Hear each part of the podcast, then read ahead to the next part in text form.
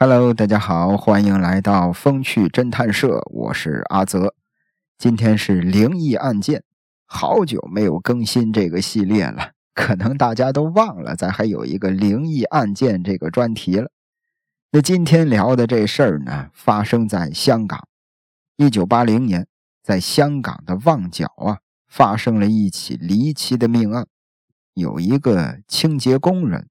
在怡园别墅打扫卫生的时候，怡园别墅啊是一个旅馆的名字。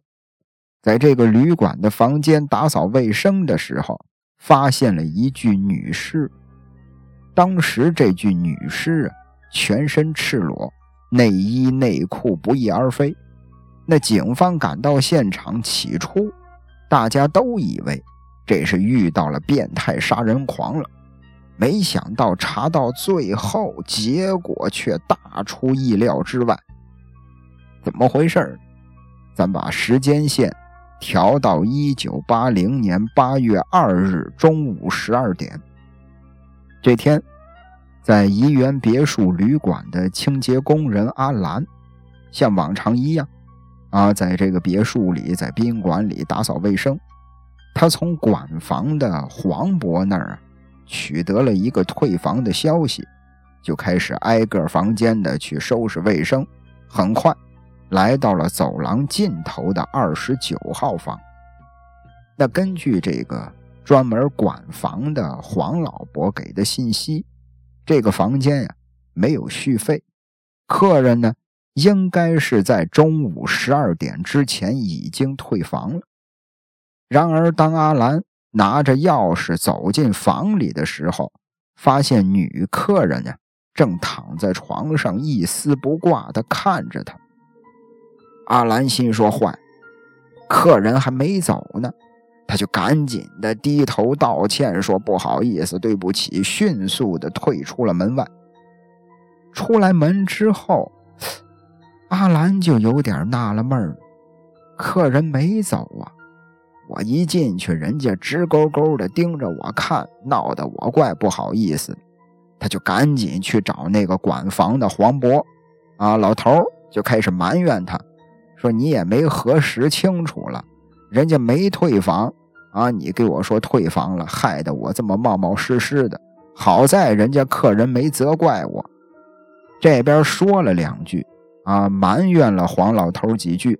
阿兰这儿提着水桶转身要离开，刚走了没两步，突然就停下。他猛地想起来，刚才呀，好像看见那个女客人脖子上缠着什么东西，而且那个女客人躺在床上看自己的那个眼神也有点奇怪。想着想着，阿兰不由得打了一个冷战。赶紧扭头又去找这个黄渤，把自己看到的情况、女客人的那个状态给黄渤这儿一说。这老头在这儿干好些年了，经验丰富，老头也觉得情况不太对劲儿。俩人又一块儿来到了这个二十九号房间，推门进去一看，这个女顾客呀，真的出事儿了。就看见他整个人全身赤裸的躺在床上一动不动。按说你这全身赤裸的躺在那儿，突然进来俩陌生人，你该有反应啊！他一点反应都没有。再仔细一看，这个女顾客脖子上缠着一根浅灰色的百叶帘的拉绳，那种百叶帘、百叶窗，大家伙应该也都见过。有根绳子，一拉绳子，哗啦啦，帘子就升起来。这根绳子紧紧地缠在女顾客的脖子上，女顾客的脸呢，四十五度面向房门，整个眼神特别的空洞。老黄看了半天，心说：“坏，这是死了人了。”俩人当时吓得都不轻啊，哆哆嗦嗦的报了警。很快。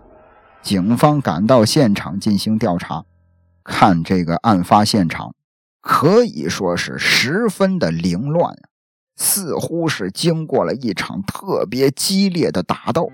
满地都是玻璃碎片和食品的包装袋，甚至连尸体躺的床上也都是玻璃渣子。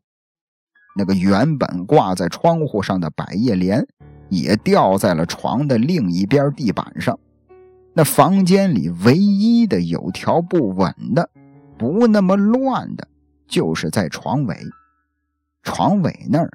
整齐地叠放着一件红黑色的碎花上衣，以及一条唐装的衬裤。上衣和衬裤上边压着一个女士的手提包，手提包打开，里边有数目不多的钞票和一支唇膏。那在现场呢，也没有发现任何可以证明死者身份的证件。不过，通过女死者左手无名指上戴的一个银色的戒指，警方判断她应该是一名已婚的少妇。但是，令警方想不明白的是什么呢？在这个案发现场啊，就一直没找到死者的内衣和内裤。难道说，还真是变态杀手？杀完人之后，把人家的内衣内裤给拿走了？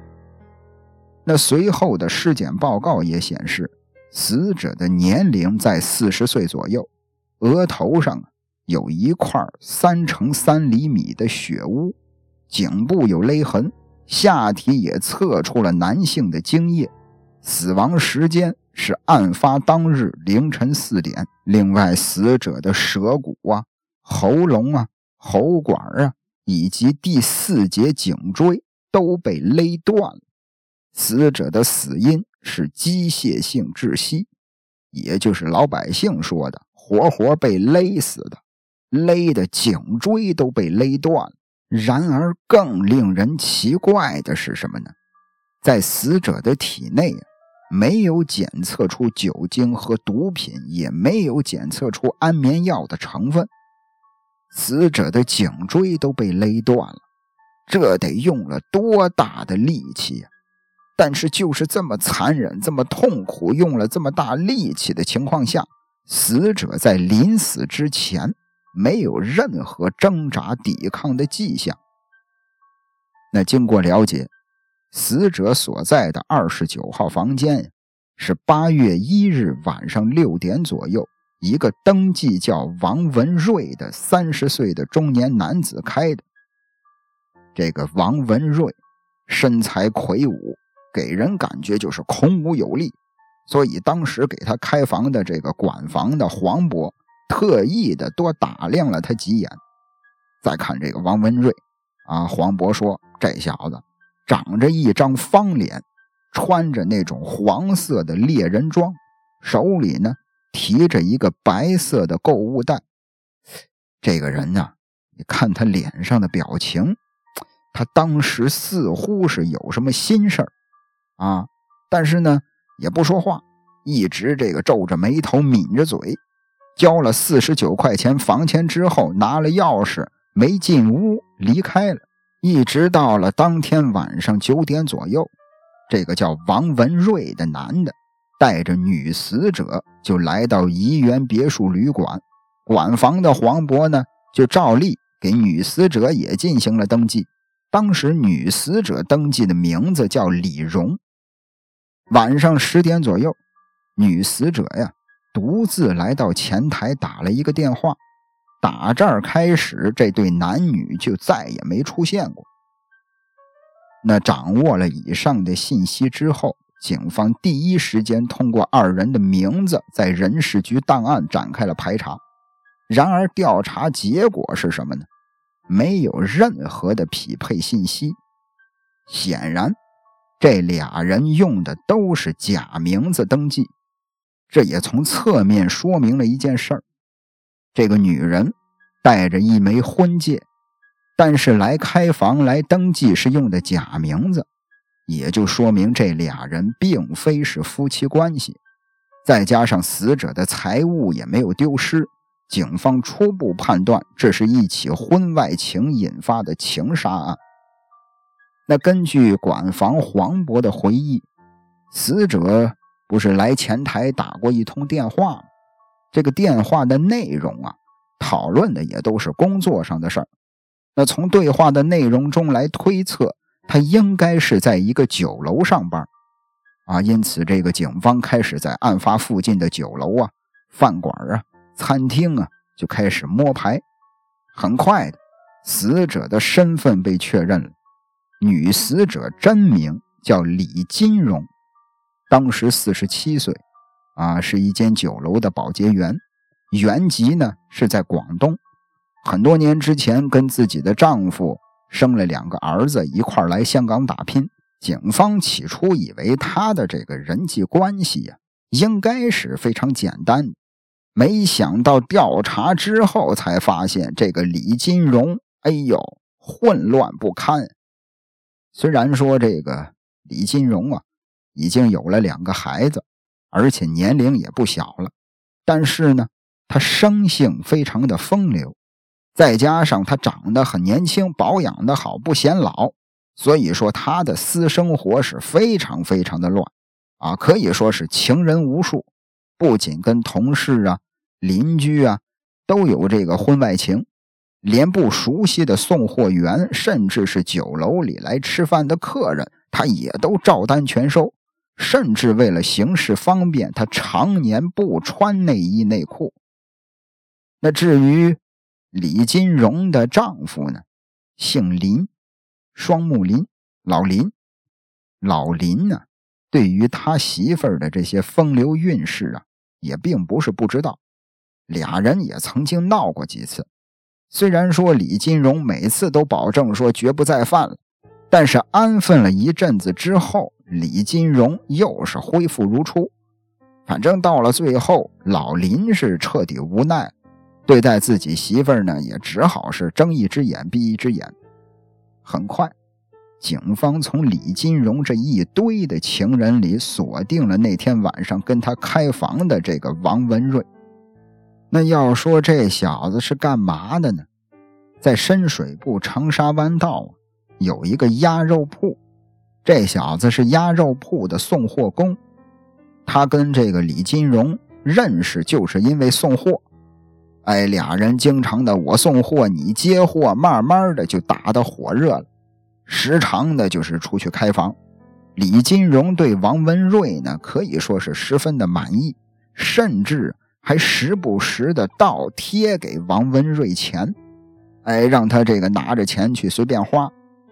然而，警方呢去鸭肉铺想抓这个王文瑞的时候，没想到一个星期之前。这小子因为偷店里的钱被老板发现了，给他直接开除了。由于他工作的时间不长，鸭肉铺的老板呢，包括鸭肉铺的很多伙计啊，对王文瑞根本就不了解，就知道他住在荔枝角的一个龙屋里。龙屋啊，这个经常看港片的或者是香港的朋友应该也都了解，就是怎么说呢？很小的那种住宅，很拥挤的住宅，像住在笼子里一样。大家伙从网上肯定也经常能看到香港龙屋的照片。那警方呢，一听说这小子住在荔枝角，那咱就去找他吧。到达荔枝角，经过一番地毯式的搜寻，终于找到了王文瑞的住所。而此时的王文瑞早就逃了。根据他的室友说。说八月一日啊，从那之后就再也没见过他。那室友对王文瑞呢也是了解有限，只知道王文瑞的真名叫王洪顺，宏大展宏图的宏，顺利的顺，王洪顺。除此之外，对这个王洪顺一无所知。怎么办？那先进行这个名字的信息匹配吧。但是在户籍管理处和入境管理处都没有查到这个王洪顺匹配的信息，由此可见，不管是王文瑞还是王洪顺，都有可能不是他的真名。那案件到了这儿，说实在的，基本上已经是没有线索可查了。无奈之下，警方只好对外征集线索，并且下达了通缉令。然而遗憾的是，这么多年过去了，警方始终没有找到这个王洪顺。这个人呢，他就像是一个谜，没人知道他从哪儿来，也没人知道他去了哪儿，甚至是不是他杀的李金荣。如果是他杀的李金荣，他的作案动机又是什么？那聊到这儿呢，咱这个这期节目啊，其实有一个小彩蛋，啊，有一个什么样的小彩蛋呢？就是这个怡园别墅旅馆，它在此之前也是一家旅馆，但是它不叫怡园别墅，在此之前呀，它叫长城别墅。不知道大家伙对长城别墅这个名字，哎，是不是觉得挺耳熟啊？好像是在哪儿听过呀？咱之前有过一期节目，同样是灵异案件，我没记错的话，那期节目应该叫《邪门的毁尸奇案》。邪门的毁尸奇案应该是叫这名啊。这个听过的朋友应该有印象，有个这个小子杀完人之后。给警察打电话挑衅警方，给自己起了个外号叫“长城别墅黑野狼”。后来人家女死者出殡当天，他弟弟拿着菜刀劈在棺材上，说这是茅山法术，叫劈棺追凶。后来这个凶手还真被抓了，怎么被抓的呢？人家有一个女巡警，有一天晚上发现有个人从这个楼上掉下来了，过去一看，哎呦，这人伤得不轻啊。先看看他叫什么吧。送到医院，掏出身份证一看，嘿，就是那个通缉的杀人犯凶手。从这个杀人犯凶手身上找到了女死者的一张照片，照片背后还写着“以代为割肉”。听过的朋友，我聊到这儿肯定就有印象。那没听过的朋友呢，欢迎大家去听一下。这起案件比今天咱聊的这起还邪门呢。啊，大家伙可以直接在节目详情里找到跳转链接，啊，这个我一般都会写着这个相关节目推荐，底下直接就是链接，一点链接直接就能听了。我没记错的话，应该是叫《邪门的毁尸奇案》。谁能想到啊，一九七四年，就是在这儿发生过一起骇人听闻的凶杀案。令人想不到的是，破案过程。啊，出现了灵异事件了。更想不到的是，案发之后，这个旅馆换了老板，改了名字，重新装修了之后，啊，又发生了如此的惨剧，而且仅仅就隔了六年的时间。那其实除此之外啊，还有件事儿可以简单的聊一聊。在这个这期节目的详情里，不都有案件相关图片吗？其中有一张图片是香港《大公报》报纸的一个截图，就是当年报道这起案件的一个报纸的新闻。这个新闻的标题有一句话，写的是啊，怎么样？怎么怎么怎么怎么怎么怎么怎么样啊？成为今年第五十三宗凶杀案。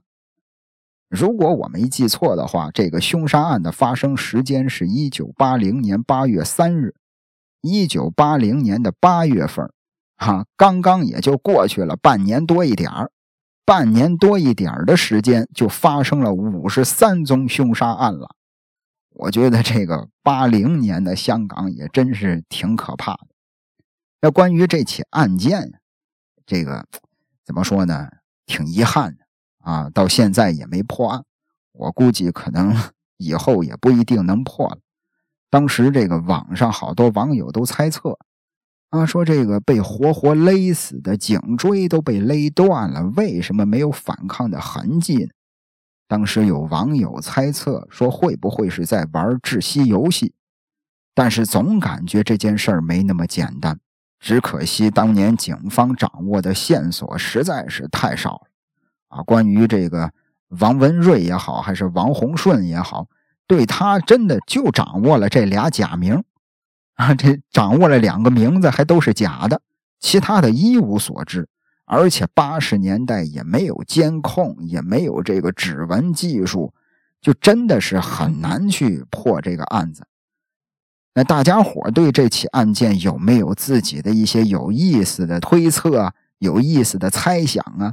可以在评论里咱们聊一聊，啊，基本上大家每一条评论我都会回复的，咱们可以就像朋友一样的闲聊嘛，啊，聊一聊自己的看法。那聊到这儿，这期节目也就结束了。如果大家喜欢阿泽的分享，那不妨点个订阅关注。感谢您的收听，咱们下期再会。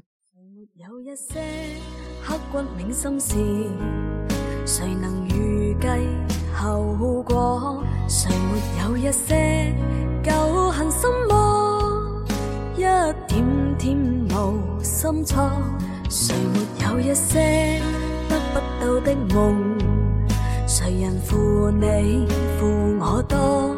谁愿意解释为了什么？一笑已经风云过，开心心不记恨。为今天欢笑唱首歌，任胸襟吸收新的快乐，在晚风中敞开心锁。